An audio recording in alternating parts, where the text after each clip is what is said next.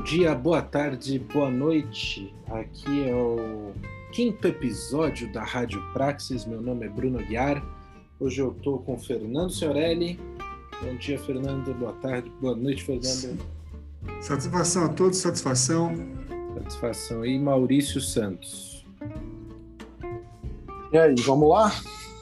Vamos lá, estamos só nós três hoje. Uh, vamos começar pela sessão de comentários que o nosso querido amigo, ouvinte, é, entusiasta e apoiador Gershon Luiz Davi pediu. É, ele que já vem comentando há algum tempo pelo WhatsApp, mas como tem esse caminho fácil, né? Agora ele pediu uma sessão de comentários também na praxis de leitura de comentários, fica o nosso abraço. Gershon fica convidado a participar sempre que você quiser. A gente marca um programa e. Porque cá entre nós, né? Aqui é sempre quanto maior e melhor, quanto maior, melhor a contribuição. No dia de hoje, é, eu começo pedindo desculpas aí pela última semana que a gente não teve acho que na verdade já faz duas semanas que a gente não tem. E aqui é disciplina, disciplina, meu amigo. Disciplina. A gente falou que seria um programa de no máximo 20 minutos e a gente faz programas de uma hora. A gente falou que seria toda terça-feira de manhã lançado e a gente lança segunda-feira entre meia-noite e meia-noite. E também a gente prometeu que seria semanal e já pulamos duas semanas. Mas é isso. Quem for resiliente o suficiente para continuar com a gente ganha de bônus, ganha em troca aí 40 minutos de um conhecimento raso, superficial, porém dito com muita paixão e veemência. No caso do Fernando, muito conhecimento, né, Fernando? Mas vamos lá. Hoje a gente vai falar sobre três assuntos. O primeiro assunto deles, é, a gente vai falar sobre a frase do ministro da Saúde, Queiroga, que disse que é, fez uma crítica aberta aos estados da federação, dizendo que eles estão comemorando, é, celebrando com a vitória do governo federal e que a vacinação em massa é um trunfo do governo federal e não dos estados. O segundo assunto que a gente vai tratar é do encontro de Jair Messias Bolsonaro com a vice-líder do partido AfD da Alemanha, né, Beatriz, Beatrix von Storch, uh, que é neta do, do antigo, do, do ex-ministro de Finanças na Alemanha nazista, que era o Lutzgraf Schwerin von Clausewitz, algo assim, algo que o alemão não me permite entender que só Fernando de Lucas Signorelli poderia pronunciar para nós. Uh, e o terceiro assunto que a gente ia falar, se eu não estou enganado, é uh, a situação econômica do país, em que bateram os recordes de procura de ossos em açougue, ou seja, miséria absoluta. Começando pela frase do Queiroga, vamos lá, Maurício, começa você falando e depois a gente bate bola. Preciso tomar cuidado para não extrapolar aqui nos comentários, senão acaba né, tendo que advogar em causa própria, porque vem processo. Mas em qual? No do Queiroga ou em qual? hoje tá, hoje tá no, complicado. No do Queiroga, é, não sei, cara. É, vai. Eu acho que tá faltando óleo de peroba no mercado, né? Porque a cara de pau tá difícil, cara. Tem muita cara de pau, muita cara de pau.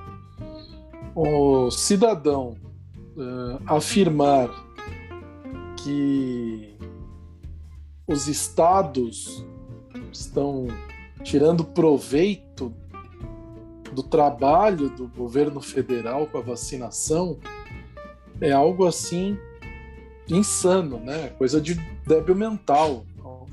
Você fala, meu, tem que tem que internar, tem que fazer um tratamento, porque fugiu totalmente da realidade, né?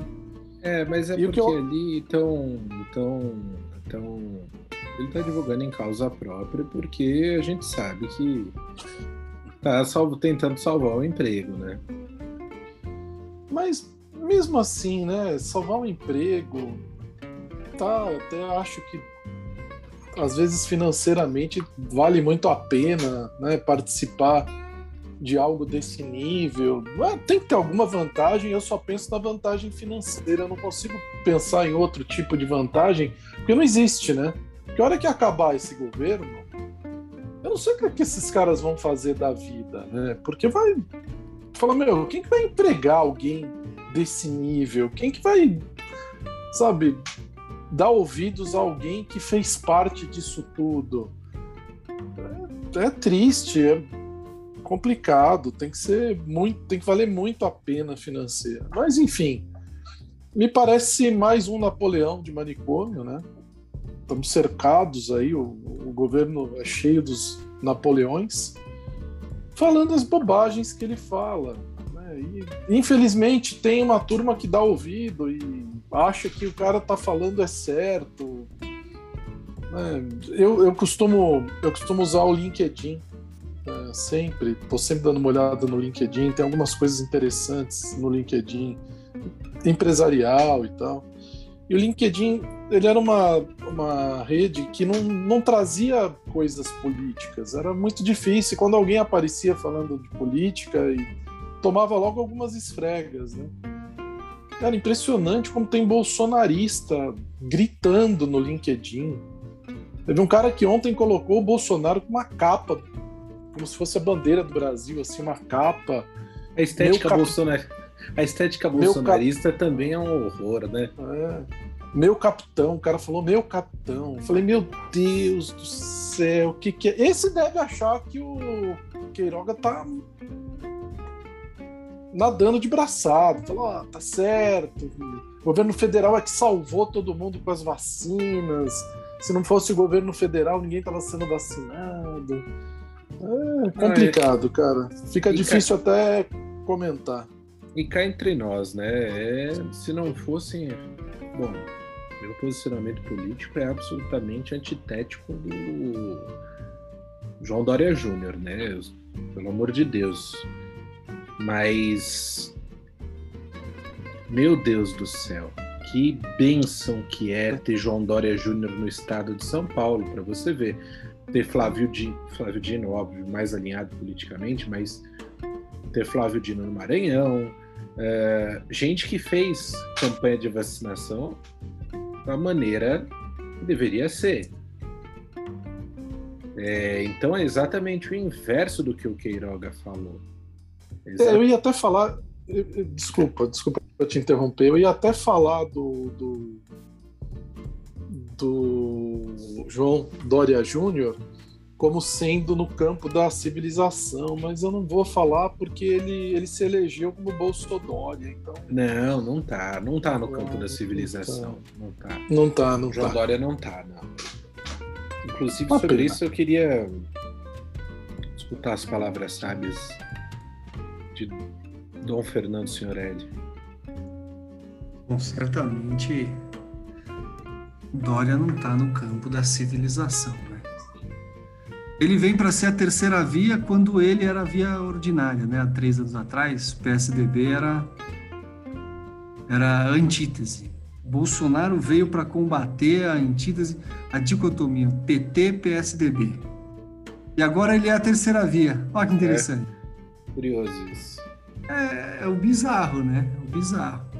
Mas essa questão que o Maurício falou de das pessoas querendo construir um líder, né? Geralmente, você vê que o próprio manifesto comunista ele fala, né?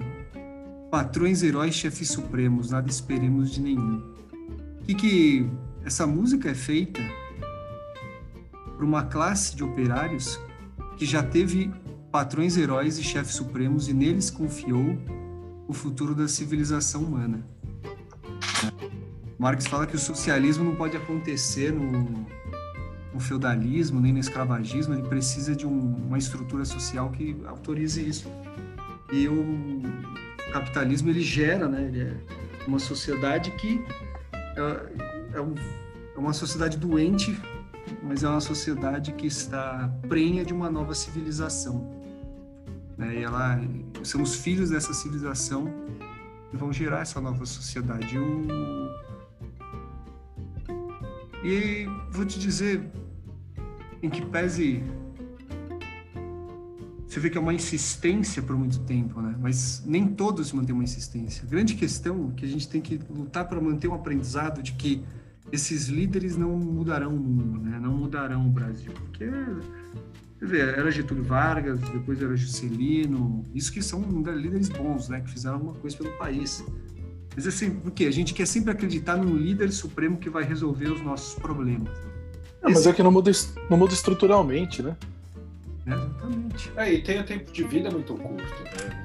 A gente sempre tende a achar que no tempo de vida de uma idade produtiva de um ser humano ele vai ser capaz de mudar coisas que foram feitas há séculos, construídas há séculos. A gente aí... imaginava.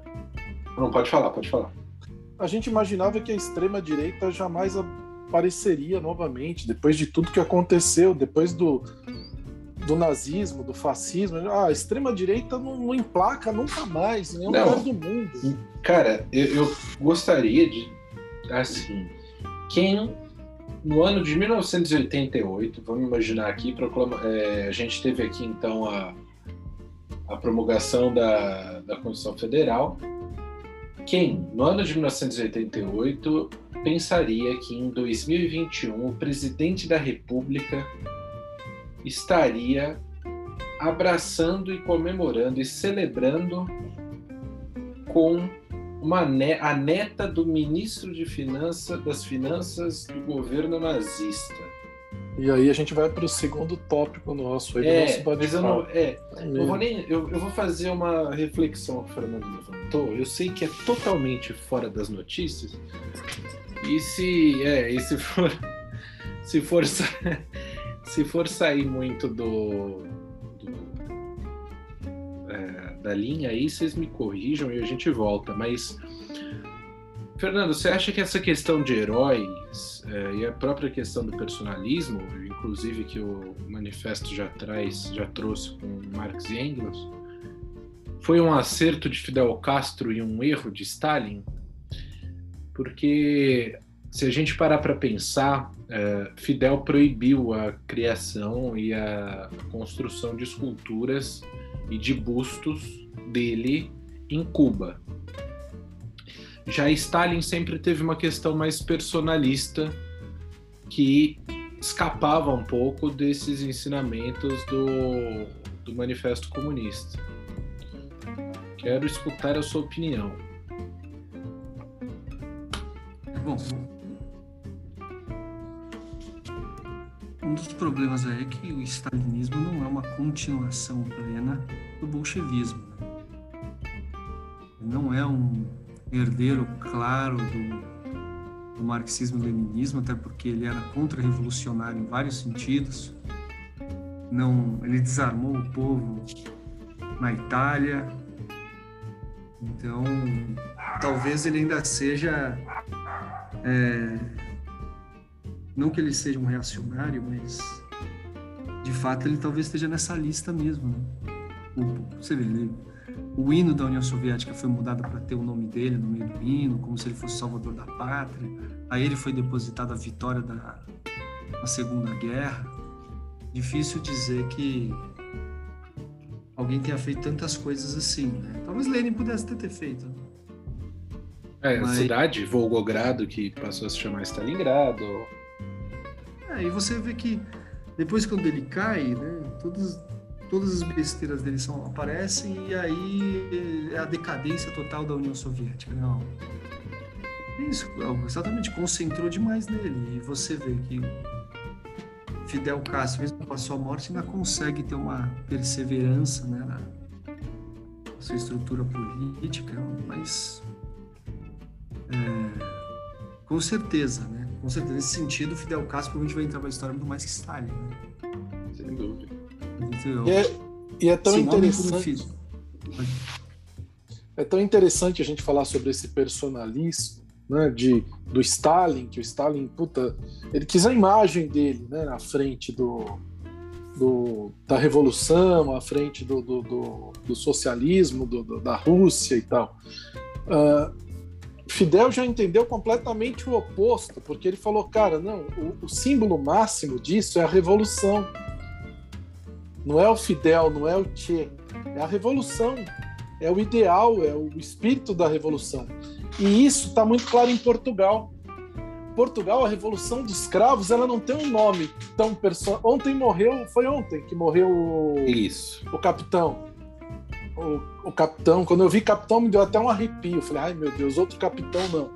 Mas é, o capitão que comandou é, a revolta, né, a revolução da, dos escravos, é, ele faleceu ontem aos 84 anos. Mas olha só, ninguém falava o nome dele. Ele é um herói, ele é um herói para Portugal. Ninguém falou o nome dele, ninguém criou busto, endeusou. Não.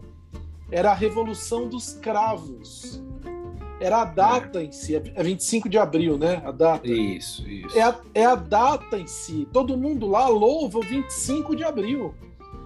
É a própria revolução, é a própria mudança. E é isso que, infelizmente, a gente não tem no Brasil e nunca teve.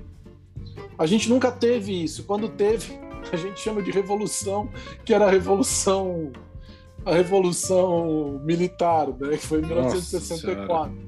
Pelo amor de Todo Deus, mundo é. fala, não, é, os malucos falam, não, foi a revolução. O Brasil venceu o comunismo, né?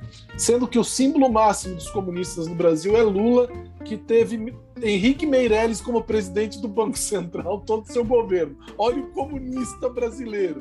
E na, Teve não, Henrique Meirelles. não, historicamente, na época era João Goulart, que era latifundiário. Latifundiário, latifundiário. Então a gente fala, cara, não tem, né? E a gente não tem um marco.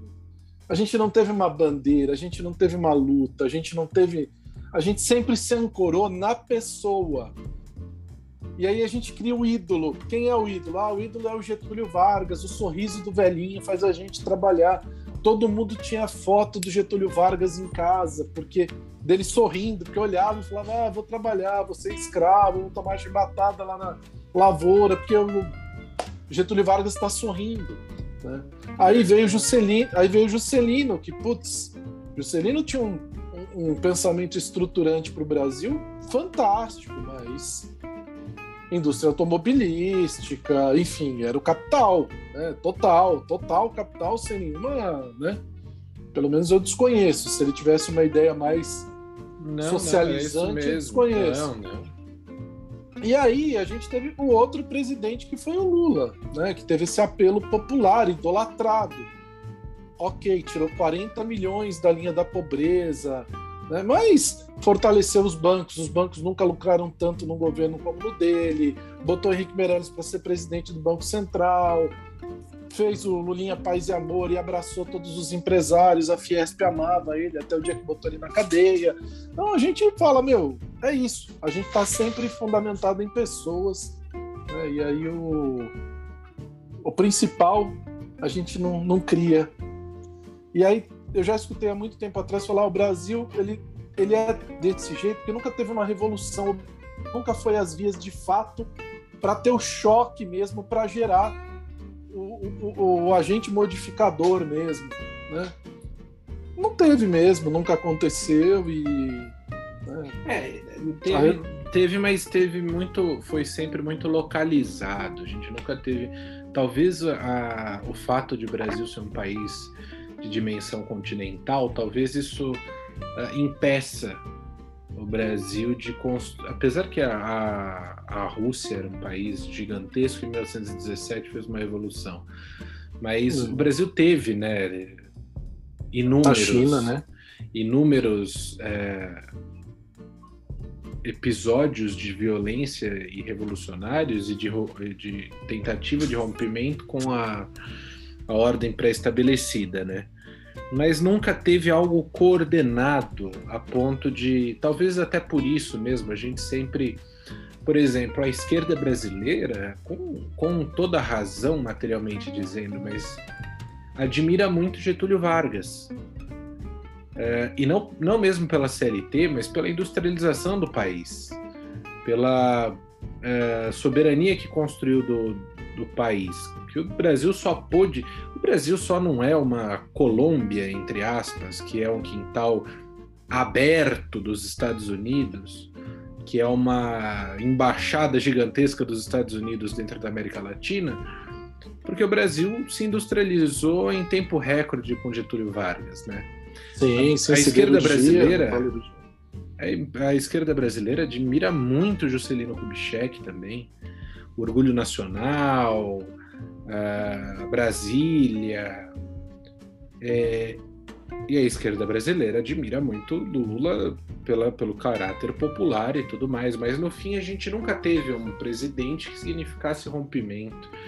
Desde lá de trás, desde, desde a da, da Primeira República, a gente nunca teve um presidente que significasse um rompimento à esquerda.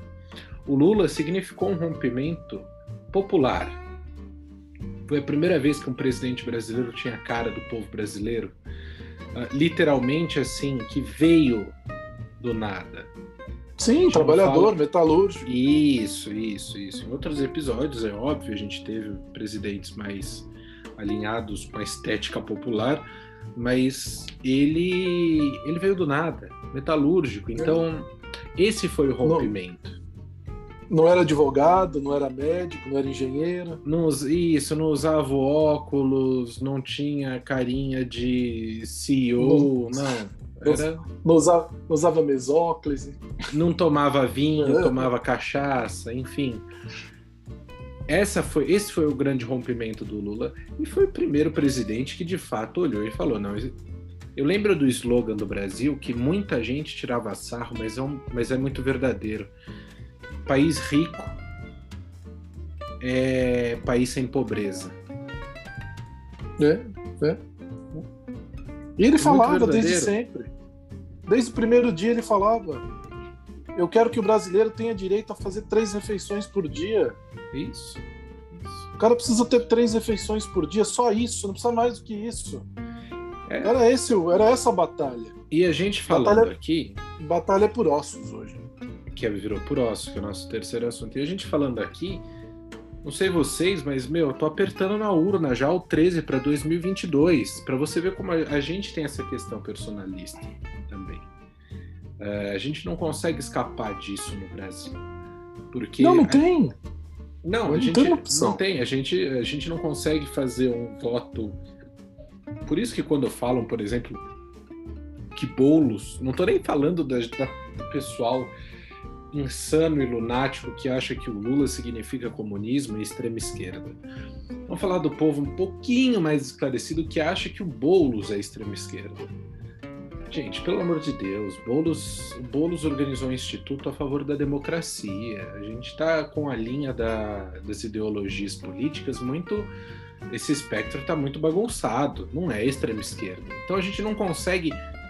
A gente está falando de votar ou não votar, ou seja, dentro de uma legalidade que a gente sabe que é burguesa, dentro de uma estrutura organizada, é, dentro da própria do próprio capitalismo nacional.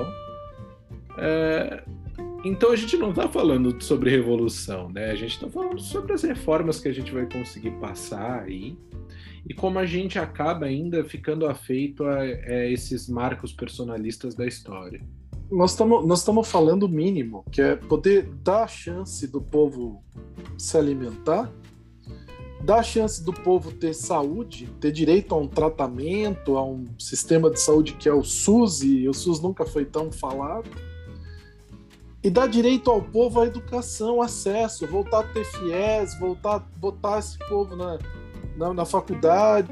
A gente, eu sempre falo que, que orgulho eu tinha de estudar do lado do Rafa, no Mackenzie. Falava, puta, aquilo me dava, aquilo me dava um prazer de falar, poxa, um cara humilde que vem, sabe, pai pedreiro, cara, conseguiu estudar numa faculdade como o Mackenzie. É isso que a gente está falando. Eu nem estou falando segurança, porque eu acho que segurança é consequência é consequência, disso. não, é isso. Não, e devemos lembrar de quando o Mackenzie houve manifestação dos alunos contra o Enem e o ProUni falando que ia abaixar. Não, é, mas mas aí, aí não era instituição, aí não, não era instituição, aí era, não, aí era o médio mackenzista, era o médio mackenzista, o médio A instituição só foi capaz de fornecer nosso ministro da Educação, né? Mas, mas tudo bem, não vou entrar, não vou entrar nesse mérito, não, não, porque senão a gente. Eu ainda amo o Mackenzie, ainda tenho muita coisa boa que eu tiro do Mackenzie, mas vamos, sim, vamos lá. É, segundo assunto, e aí eu vou deixar até para o Fernando De Luca Signorelli, inclusive, Fernando, não, você... eu, acho que, eu acho que ele dormiu, ele dormiu? Você dormiu, Fernando? Olha lá. Tá quase, ó. Tá, não consegue nem falar, coitado. Você nem entendeu o que ele tá falando. É, se você puder pronunciar, se você achar aí, puder pronunciar o Lutzkraft Schwerin von Rosig. Peraí, deixa eu procurar. Manda o nome dele, vamos ver. É, aí a gente pode falar sobre esse que seria o segundo assunto, que é a, o encontro de Jair Messias Bolsonaro com a vice-líder do partido de extrema-direita, Alternative für Deutschland, alternativa para a Alemanha.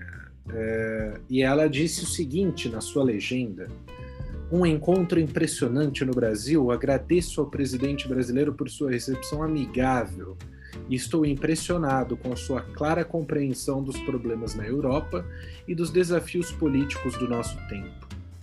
Em um momento em que a esquerda está avançando sua ideologia através de suas redes e organizações internacionais em escala global, nós conservadores também precisamos nos conectar mais de perto e a nível internacional. Além dos Estados Unidos e da Rússia, o Brasil é um parceiro estratégico global com quem queremos moldar o futuro juntos. Isso seguido de uma foto da estética de extrema direita que, se na época de Hitler os uniformes eram desenhados pelo Hugo Boss, da, do nazismo, do, do, do, da Wehrmacht, é, hoje tem essa estética esdrúxula que parece mais um quadro do Chacrinha. Espero que vocês possam ver essa imagem para compartilhar aí da minha compreensão. Sem ofender o Chacrinha, lógico. Por favor. é... Vai, Fernandinho. Por favor. O nome é Beatriz von Storch. E o nome Bonito, dela? O nome dela? Do avô. Do avô? Do avô, rapaz. Do avô não vi, Ela é fácil. Aí. Busquei o mais fácil, não busquei é difícil demais. Tem que ver o nome do nazista, né? O Fernando tá com um holofote na cara. Hein? Mas você tem que entender que não necessariamente o fato dele ser ministro de Hitler, ele era nazista. Né? é, verdade, verdade. Pera ele aí, poderia, né? Ele poderia ser um nazista de esquerda, né, Fernando? Não, não só isso, né? Porque, por exemplo, depois que. Quantas pessoas falam que. Não, eu tô indo. Por... Ó, nós. É, Flávia Piovesan. Né? Foi virar ministra do golpista. Temer. Ela disse: o meu partido é o Partido dos Direitos Humanos. Então, talvez o partido do Lutz Graf Schwerin von Horgich um partido desse meio termo também, um partido da economia, talvez. Meu Deus do céu. Não fala isso que os ouvintes acreditam, cara. Eu só queria trazer que é, o Museu do Holocausto aqui no Brasil condenou a iniciativa, falando que é, é, Peraí, vamos ver exatamente o que eles falaram. Diz que o encontro afeta a memória do Holocausto, Instituto Brasil-Israel, e o Museu do Holocausto disse que a AFD, obviamente, tem iniciativa de tendências racistas, sexistas, islamofóbicas, antissemitas, xenófobas, xenófobas e com forte discurso anti-imigração. Ou seja, como disse a Biaquices, é mais um encontro de conservadores do mundo se unindo para defender valores cristãos e a família. Que família e que valores, né? Não é a família judaica, com certeza não é a família judaica. Com certeza não. Com certeza não. O... Quando, ela, quando a alemã, a nazista que veio aqui, disse que se surpreendeu ao conversar com o presidente que ele compreende claramente os problemas da Europa. Sério, eu pensei que me passou pela cabeça que fizeram uma pegadinha com ela, colocaram uma outra pessoa para conversar com ela, manja. Tipo assim, ó, não dá para colocar ele porque ele não sabe juntar o lê com o crê. Vamos colocar um outro cara e falar que é ele, porque não é possível.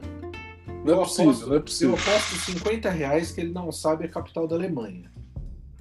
Não, não sabe. E ele, ele deve ter falado para ela o seguinte: ó, o XL, né? XL, XL.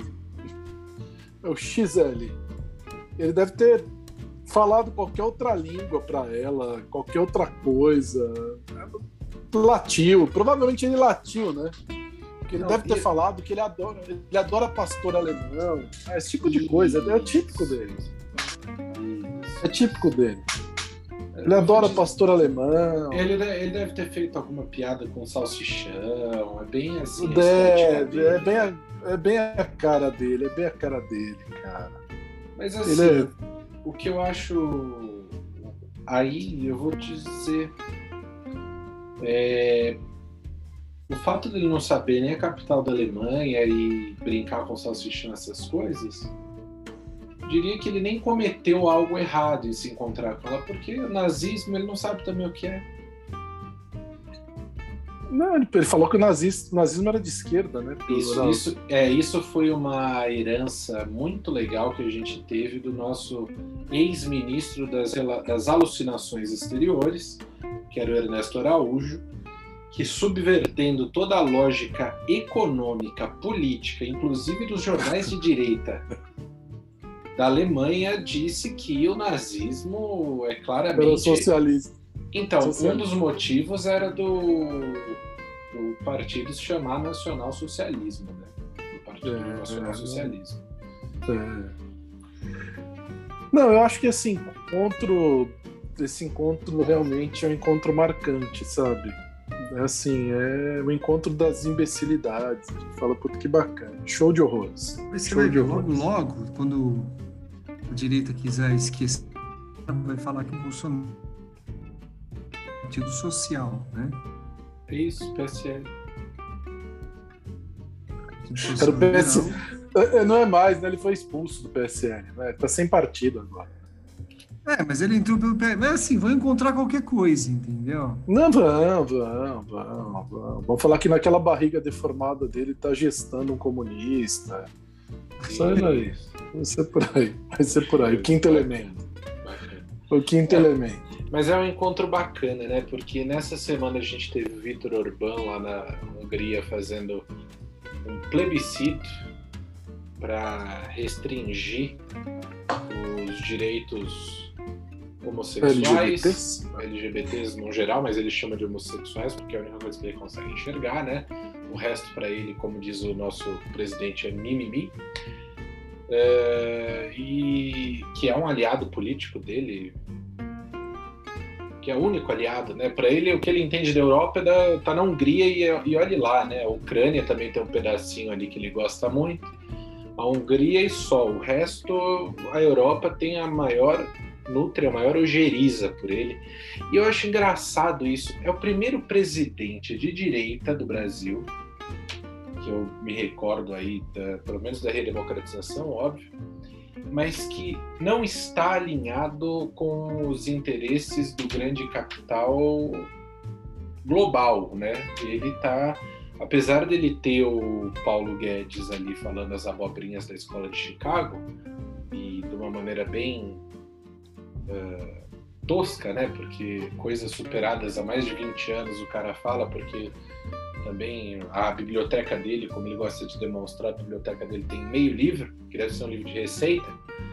É, Fora o Paulo Guedes, tudo que o Bolsonaro fala desagrada Macron, Angela Merkel, eh, Estados Unidos no geral. eh, se a gente pegar aí outras grandes potências, a própria, não vou nem falar da China, porque tem também a, a questão do alinhamento ideológico, a própria Rússia, ou seja, ele, ele joga para a plateia e aí ele nutre eh, alianças de tipo Victor Orbán e quem mais? Ninguém, né? Victor Urbano. Ah, não, mas tem, tem o presidente da Riachuelo, o Wizard. Ah, é verdade, é verdade. É verdade. Esse pessoal gosta, o pessoal gosta dele. Vamos lá, ossos do ofício. Bom, a notícia é que bate recorde no Brasil, recorde histórico à procura de ossos em açougues. Isso é o retrato da economia brasileira, do desaceleramento da economia brasileira e da crise ininterrupta que acomete o país há mais ou menos oito anos. Então, mas isso uh, mostra o quanto essa maneira de medir a economia e de determinar crescimento de um país, da economia de um país, é totalmente desconexo da realidade. A gente tem uma bolsa de valores batendo recorde no Brasil, né? A bolsa vai muito bem, obrigado, né? O crescimento em V do Guedes, ele vive gritando que vai crescer 5%, vai ser o país que mais vai crescer no mundo e não sei o que, não sei o que lá. E a gente tem cada vez mais gente morrendo de fome, fazendo fila agora para pegar osso em açougue para fazer sopa de osso, cara. Nós estamos estamos batendo assim os recordes. Eu não sei o que está. Não, não que eu não saiba o que está acontecendo, eu sei claramente o que está acontecendo. A maneira, o capitalismo ajambrado do jeito que ele é hoje, ele é centralizador, né? E sempre foi, ele sempre centraliza, centralizou é, riqueza, né? Ele centraliza a riqueza e socializa a pobreza. Né? Então, bota pobre, quanto mais pobre tiver, mais rico vai ficar meia dúzia de, de, de empresários de, que não podem ser chamados de empresários. Essa gente não é empresário, essa gente é sanguessuga, né? Se a gente vive da desgraça alheia, ela suga o sangue daquele que está morrendo. E a gente está vivendo isso de uma maneira muito pacífica, e isso está claro, não só no Brasil, mas em grande parte do planeta. Eh, as economias estão vivendo isso. Os abismos sociais estão cada vez maiores, cada vez maiores. Centralização de riqueza está cada vez mais clara, mais objetiva. E isso vai arrebentar, já está arrebentando. Já está arrebentando. É, mas assim, vamos lá, a gente, a gente tem que lembrar também a frase abjeta desse, desse homem torpe, desse cara que é imoral. Porque o Guedes é imoral. Se eu falar do Jair Bolsonaro, o Jair Bolsonaro é miliciano, gente. O Jair Bolsonaro veio da. É, é. Pelo amor de Deus, é rasteiro, é... ele não é, sabe nem falar, ele balbucia. É, é analfabeto funcional. Analfabeto não, e ainda funcional. se fosse analfabeto funcional dotado de boas intenções, não é. Ele é miliciano. Não, não. Mas, Agora... mas é assim, é um analfabeto funcional dotado de más intenções. Só que ele tem o limite de estrago dele. Agora o outro não. O outro, o outro não. é Isso. sabe o que está fazendo. E o outro, o, tá o, o, Paulo Guedes, esse homem moral, é, objeto, ridículo, com todos os adjetivos que ele merece, porque além de tudo ele é bem estriônico, né? Ele é um cara irritadinho, nervosinho, porque, nossa senhora. É, ele é um e, liberal. É isso, liberal. isso, isso ele disse que o brasileiro come demais. O brasileiro faz pratos muito grandes, né?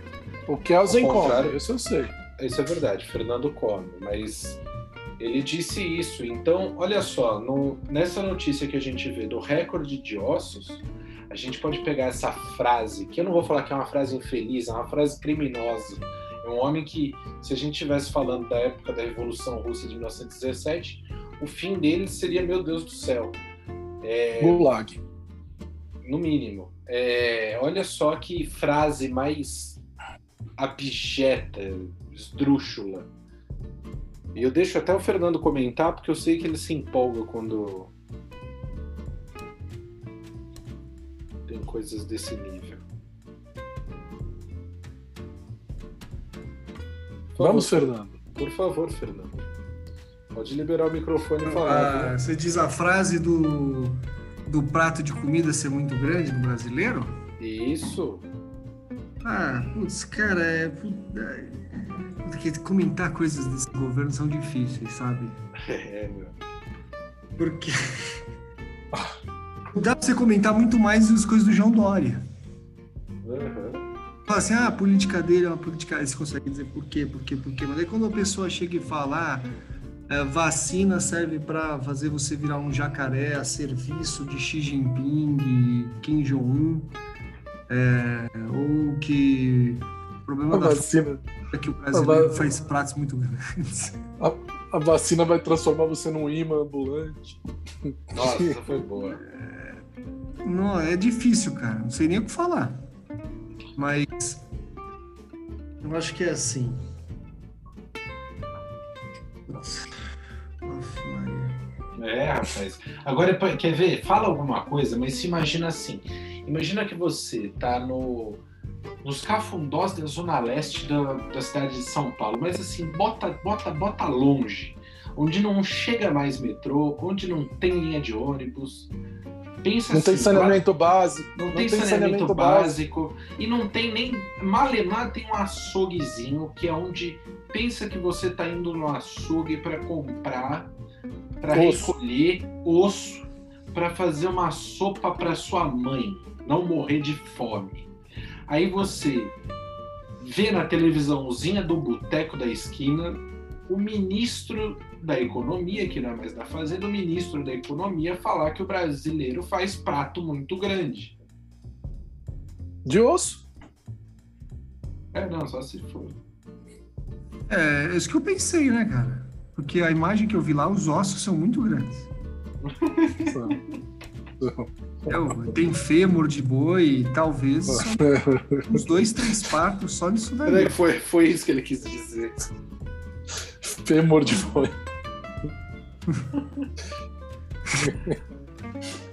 Porque de resto. Não é isso, né? Eu acho que o cara só não vê isso no boteco da porque ele tá desesperado demais, pensando como ele vai comer, né? Não, essa, essa é uma desconexão total e absoluta da realidade do povo. Esses caras não sabem que país eles estão, o que, que eles estão fazendo, sabe? Quem é quem, quem é da, quem é da classe F, quem é da classe E, é- eles não sabem. Eles não sabem. Mas sabe o que, que é pior? Eu vou te falar o que, que me irrita mais.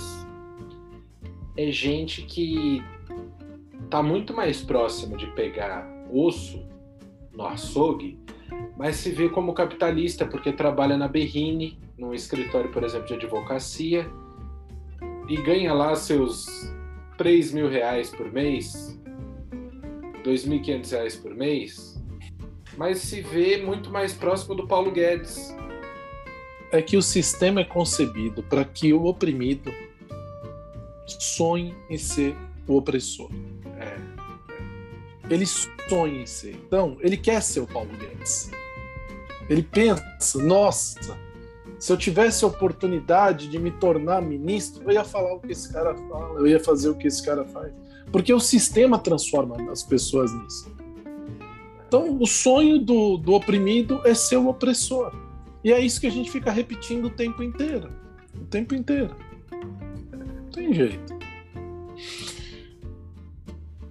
Bom, Acho que acho que por hoje é só da nossa Billy sendo Por é vertida só. em direção ao governo federal, né? Mas a gente permanece nisso ah, na, nos programas seguintes. Vamos tentar de todas as maneiras publicar na semana que vem novamente. Comentem, curtam, leiam, escutem. A Praxis está aí, está em formato de newsletter, está em formato de rádio. Eu queria fazer uma indicação de um livro que eu tô lendo, de um vietnamita que chama Ocean Vuong. E já pelo título vocês já podem perceber que a coisa é boa. Chama Sobre a Terra Somos Belos por um Instante. Coisa de nível, coisa de nível.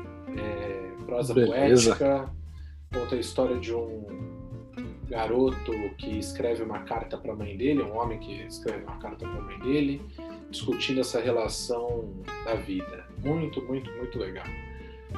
É, essa é a minha consideração final. Maurício. Minha consideração final é. Eu quero deixar um, um questionamento que é por que sou São Paulino? Nossa é isso. Senhora. Jesus. Realmente, não entenda. Faço, faço da sua pergunta, do seu questionamento, meu também, viu?